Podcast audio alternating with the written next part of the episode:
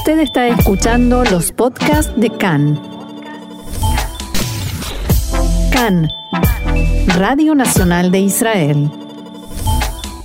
Hablamos ahora con la señora Irene Shashar. Primero le damos las gracias, muchas gracias por estar con nosotros, muchas gracias por compartir su testimonio. Shalom y bienvenida a CAN en español.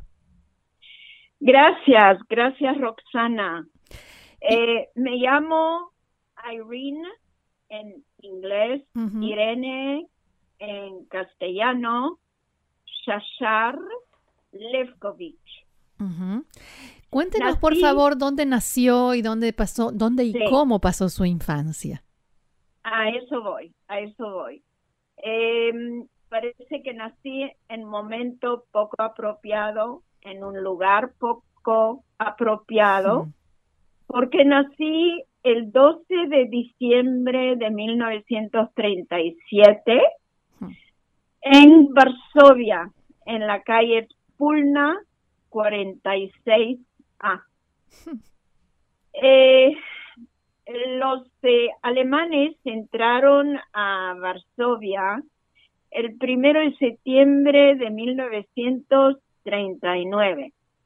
Así que Roxana saca la cuenta. La guerra me encontró a mí Muy una niñita, una bebecita, una bebecita con padres hermosos que me querían mucho. Yo era para ellos eh, la, la, la, estrella, la perlita de, de la vida en común. Una abuelita que vivía en la misma calle, en la calle Spulna, que parece que venía a ayudarle a mamá a eh, criarme y felicidad y en fin, todo aquello que uno puede eh, pensar de padres que tienen su primer fruto del amor mutuo. ¿Y entonces qué eh, sucedió con su familia? Los alemanes entran a Varsovia y muy pronto nos echan tal cual nos tiran, nos echan al gueto de eh, Varsovia y ahí nos dan eh, a cada familia un cuartito, una cocinita y ahí estamos papá, mamá y yo. A mi abuela se la llevan a eh, Auschwitz y desaparece mi vida. No tengo ninguna foto de ella ni recuerdo más que eh, eh, de aquella, de aquel, aquel paraguas que ella abría cuando quería que yo abriese la boca para comer de chiquitita, de bebé. Eh, en el gueto, frío, hambre, hambruna terrible, mi mamá y yo buscando comida, saliendo, mi papá se quedaba en el departamentito, eh, hasta que un día al volver nos encontramos eh, con una multitud frente a las escaleras al departamentito y eh, gritando todos, ahí vienen, ahí vienen, y mi mamá me jaló fuerte, recuerdo ese jalón, corrimos escalera arriba y ahí encontramos a mi padre muerto, sangrando. Mi mamá dio un alarido que creo que se podía oír hasta el fin y extremo del otro eh, planeta. Eh, ahí parece que ella eh, decidió que había que salir, había que escapar. Si alguien mató a mi padre, puede que vengan por ella, claro. por mí. Entre paréntesis, te contaré que eh, el profesor Yehuda Bauer, hmm. que es uno de los grandes investigadores y también eh, eh, representante de Yad Vashem, a él le pregunté una vez dónde enterraban a los cadáveres del gueto.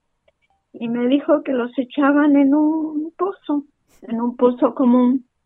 Así que no tengo, no tengo lugar donde murió, dónde está enterrado, o sea, dónde murió usted, pero dónde está enterrado. ¿Qué pasó después? Sí. Claro. Em, en el momento que ella decide que tenemos que salir del gueto, escaparnos del gueto, encuentra lo que se llama en hebreo se llama biyuv y en castellano es el desagüe. El, gueto tenía un, ¿no? Una cloaca alrededor del gueto. Los que estudiaron la historia del gueto y la geografía entienden de qué hablo. Y no te imaginas que esa mujer, ¿cómo sabía dónde, por dónde se entraba la cloaca? Saltamos las dos, lo recuerdo como si fuese hoy. Eh, me tiró a mí primero, luego una bolsa negra que me golpeó el hombro y luego ella saltó y en toda esa podredumbre de ratas, de olores terribles, de, de, de, pestíferos, me empujaba por el popito, ¿no? Hacia adelante y luego nuevamente, ¿cómo sabía ella por dónde levantar nuevamente la cerradura o la tapa de, de esa cloaca para salir afuera? Salió primero ella, luego jaló la bolsa negra y luego me dio la mano y yo extendí la mano, mi mano derecha y me jaló como si fuese una marioneta. En ese momento ya estábamos en la parte aria, en la parte cristiana de Varsovia, donde estaba prohibido para los judíos. Ella conocía Varsovia porque nació en Varsovia, porque se educó en Varsovia, porque porque tenía amigos, porque porque trabajó en Varsovia antes de la guerra. Este que encontró a conocidos que sí querían tomarla como ama de casa, pero a mí me tenía que esconder. Eh, me escondió en una en una despensa en una cocina, sí, en el mueble de en cocina. la cocina, en un mueble de la cocina. Y en ese momento creo que, desde el punto de vista histórico, yo me convierto en lo que se llama uh, hidden child en inglés, una niña escondida, ¿no? Sí, sí, eh, eh, en que con la basenica y con mi muñequita, la lechka, que estaba toda sucia, recuerdo yo todo el tiempo tratando de limpiarla, limpiarla, porque en la cloaca se, empapó de, agua eh, sucia. Eh, la Lechka era mi compañera, la Lechka y yo teníamos diálogos. Eh, mi mamá abría la puertita, sacaba la basenica, me traía comida y me decía, mi hijita, si te portas bien, si no lloras, si no te quejas, si no me llamas, yo voy a venir, no te preocupes, yo voy a venir cada poquito para ver cómo estás. Mm. Si te portas bien, todo esto va a terminar mucho más rápido y nos vamos a, vamos a salir a jugar al parque. Mm. Bueno, ¿Te imaginas, Roxana, que a una niña de cinco años darle esa responsabilidad de que todo esto es y depende, ¿no? Hmm. De, de, de, tu comportamiento, eh, lógicamente que es una, una madurez prematura. Por supuesto. Eh, esa mochila me la dejó y yo la cumplí al pie de la letra. No me quejé, no lloré, no pedí nada más de lo que se me daba. Mis diálogos eran con la lechka, con mi muñequita, en esa despensa, de casa en casa. Salíamos de una, una casa, corríamos siempre corriendo para escondernos. Siempre escapando. Y siempre escapándonos, siempre escapándonos y ella con su séptimo sentido, sabiendo cuándo irse, cuándo escaparse. El hecho es que no sobrevivimos y a ella le debo más que una vida. Claro. Eh, esas corridas y esos escapes duraron duraron varios, varios meses, meses, tal vez año, año y medio. La temporalidad no la sé, yo era una niña de entre 5 y 7 y 8 años. Y además en medio de todo eso se pierde la sensación del tiempo, ¿no? Se pierde la sensación de día y noche, se pierde el sentido de tiempo completamente. Entonces, eh, no, mira, yo seguía lo que ella me indicaba de hacer, yo sí hacía exactamente lo que debía de hacer. ¿Y de allí a dónde, cómo salieron, a dónde fueron? Fuimos eh, primero a una granja, porque recuerdo que estuvimos en una, en una galería de la granja, en un techito elevado, y había ahí unos sacos de, de arena. Em, y estábamos sentados yo entre sus piernas y recuerdo la Gestapo con sus botas marchando y acercándose, un, ¿sabes? El, el sonido de las botas. Y con un palo me tocaron el pie, yo estaba descalza, me tocaron el pie, no sé por qué los imbéciles no tenían una linterna para ver en la oscuridad.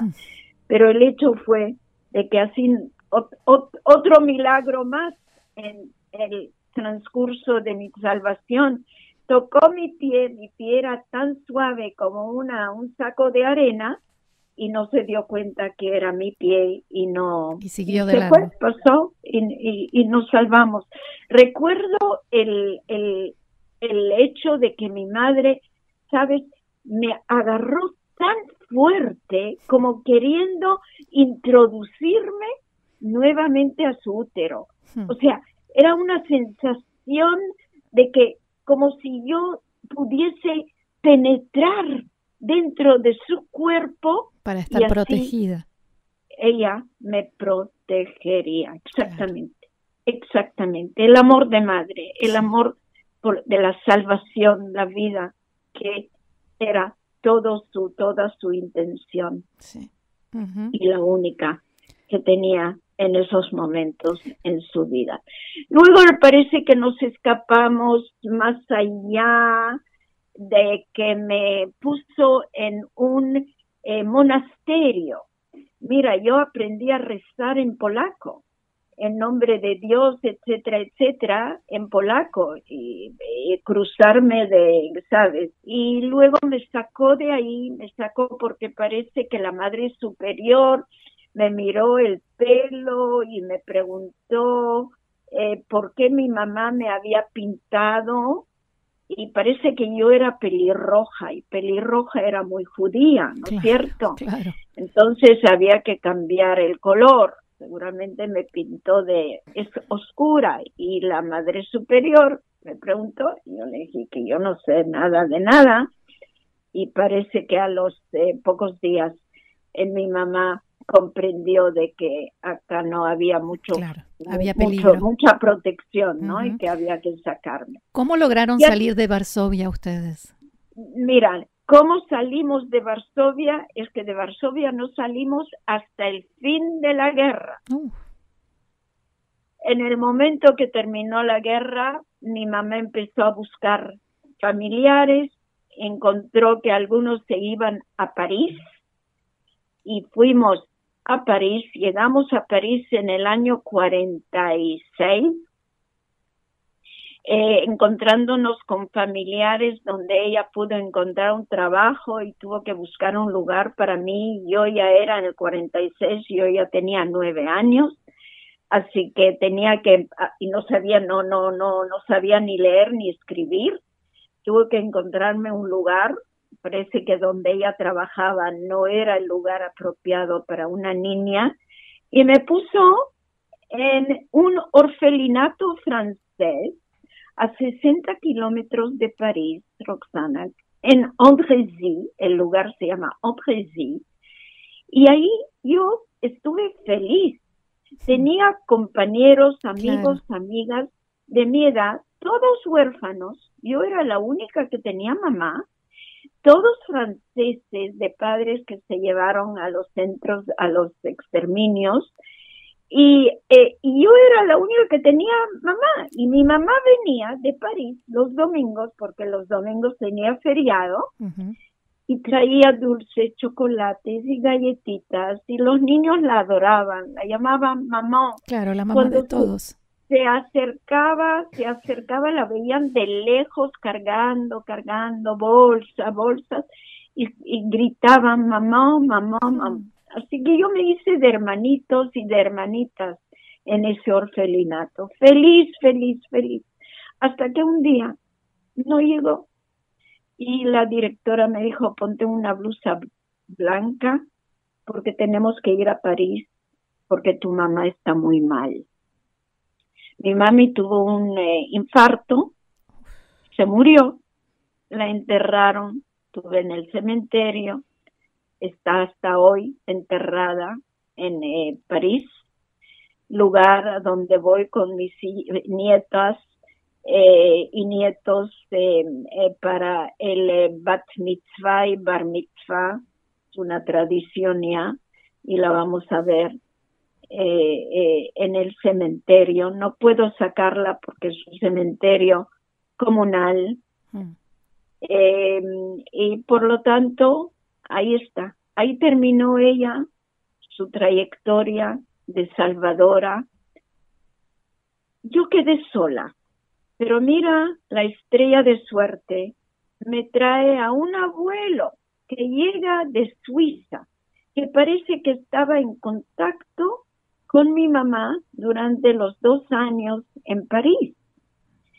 Y me, y me dice, me cuenta después a posteriori, que lo, el deseo de mi mami era que él me llevara donde su sobrina, la sobrina de mi mamá, la señora Felicia Topilsky, casada con su hijo, con el hijo de este ah. abuelo, el señor Michal Topilsky. ¿A dónde? En Lima, Perú. Hmm. Mira tú, qué destino. El abuelito, el señor Isaac Topilsky, me lleva de la mano y me dice, yo no te voy a dejar jamás. Yo quiero que tú estés feliz. Me llevó primero por un mes a Suiza y de ahí tomamos un avión, Panagra, recuerdo como hoy, primera vez en mi vida en un avión, imagínate. Inolvidable, claro, claro. Para mí. Eh, estamos en el año 48. Ella se murió el 4 de marzo del 48. Estamos en julio del 48. Llegamos a Lima. Nos reciben el señor y la señora eh, eh, Felicia y Michal Topilsky.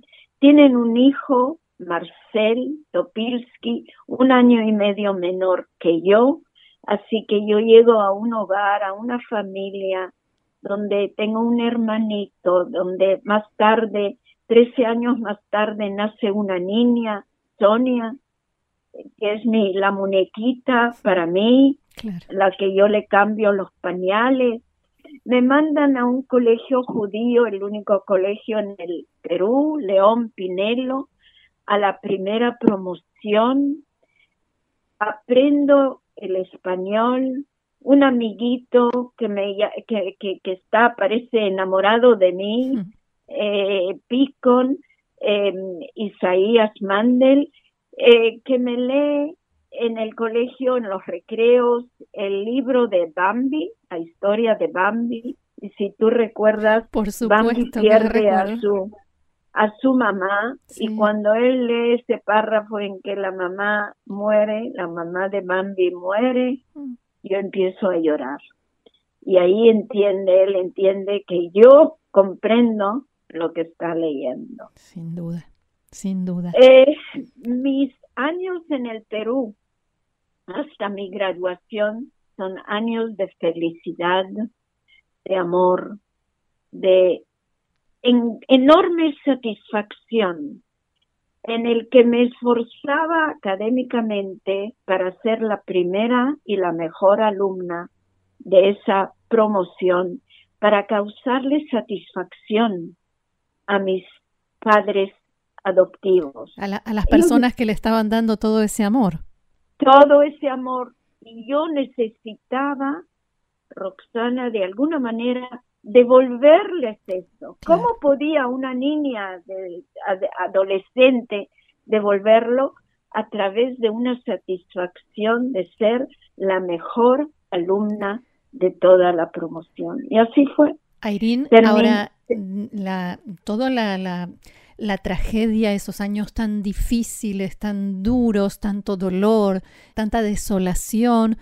Usted, lejos de querer olvidar todo eso, eh, y todo lo que vivió durante la guerra, la pérdida de su padre y, luego de su madre, en realidad ha hecho todo lo contrario, se ha dedicado a contar la historia, ¿no? Bueno, este, en cuanto a contar la historia, te diré, y muy buena pregunta que me haces, te diré que durante los años en el Perú no he contado hmm. a mis amigos lo que me sucedió de dónde venía y qué es lo que había sobrevivido, el infierno. No. ¿Por qué? Porque ellos eran peruanos, judíos peruanos, y no conocían lo que era la guerra, el holocausto. Así que lo tuve muy, muy en secreto. Recuerdo que cuando cumplimos 50 años de habernos graduado, nos encontramos todos todos me dijeron, ¿sabes que nunca sabíamos que eras una sobreviviente de la guerra? Hmm. Pero siempre sonreías a la vida, siempre estabas contenta. Lo mismo te diré eh, con mis hijos. Cuando mis hijos nacieron acá en Israel, hasta muy tarde, no les conté. ¿Por qué? Porque no quería dejar en ellos huellas de ser niños de una pobrecita que pasó y sobrevivió la guerra. A propósito, le pasó Roxana a muchos de los sobrevivientes. Durante años no compartimos con nadie. Ese era nuestro secreto. Yo diría que 30 años después de terminar la guerra, empezamos a reunirnos en instituciones, en organismos de sobrevivientes internacionales, donde sí nos sentíamos en casa claro, de entre, poder iguales. compartir entre iguales los horrores que sucedieron durante nuestra niñez. Así que el compartir, el contar, viene mucho más tarde en mi vida. En los últimos, sí, en los últimos, diría, 30 años también, mi obligación, Roxana, y lo siento como realmente muy profundamente. Un compromiso. Mi obligación, mi compromiso es contar. Contar, y te voy a decir a las generaciones venideras, te voy a decir que eso a mí me alivia. Es como quitarme una mochila pesada en los hombros y pasársela a otros y decirles, ahora les toca a ustedes, a ustedes generaciones venideras, a recordar, a no olvidar y a, de alguna manera hacer aquellos que en el futuro no van a permitir jamás que un eh, eh, genocidio, nada menos ni nada más, suceda en el mundo. Y lo siento, los, me siento personalmente, Roxana, como la portavoz de aquel millón y medio de niños mm. que no pueden hablar. Y si yo me salvé, si yo me salvé yo debo de entender que tiene que haber una razón por la cual me salvé. Tal vez tomé el lugar de una niña, un niño que no se salvó. Entonces, en nombre de ellos, hablo y en nombre de ellos pido que nunca, jamás, y que no olviden lo que sucedió y que me tomen a mí como ejemplo ejemplo de que yo vencí a Hitler. ¿Cómo lo hice? Sobreviviendo, teniendo dos hijos maravillosos. Soy abuela de siete hijos, hijos, nietos. Esa es mi victoria. Roxana es el máximo de mi victoria contra Hitler. Irene, Irene, Shashar, no sé cómo agradecerle. Realmente muchísimas gracias. Hemos aprendido muchísimo. Eh, nos ha hecho emocionar, recordar y sobre todo sentir este triunfo sobre la maldad que significa su vida. Así que muchísimas gracias por haber compartido con nosotros todo esto. ¿Y qué le puedo desear que usted no tenga eh, si lo tiene todo? Pero de todos modos le deseo lo mejor y muchísima vida más. Muchísimas gracias, Roxana. Gracias por pedirme a decir algunas palabras. Cuántas cosas aún podría contarles. Así es. pero será la próxima vez. por ahora, eh, la vida es bella. Sigamos viviéndola, pero viviéndola y sabiendo que tenemos unas obligaciones el uno con el otro. Y a las generaciones venideras les ruego, les imploro, defiendan, defiendan la justicia. No permitan que se haga una maldad, ni por ser judío, ni por ser diferente. Aceptemos a aquellas minorías y acojamos, acojámoslos en nuestro entorno. Gracias, Roxana. Muchas gracias. Shalom. Shalom, shalom.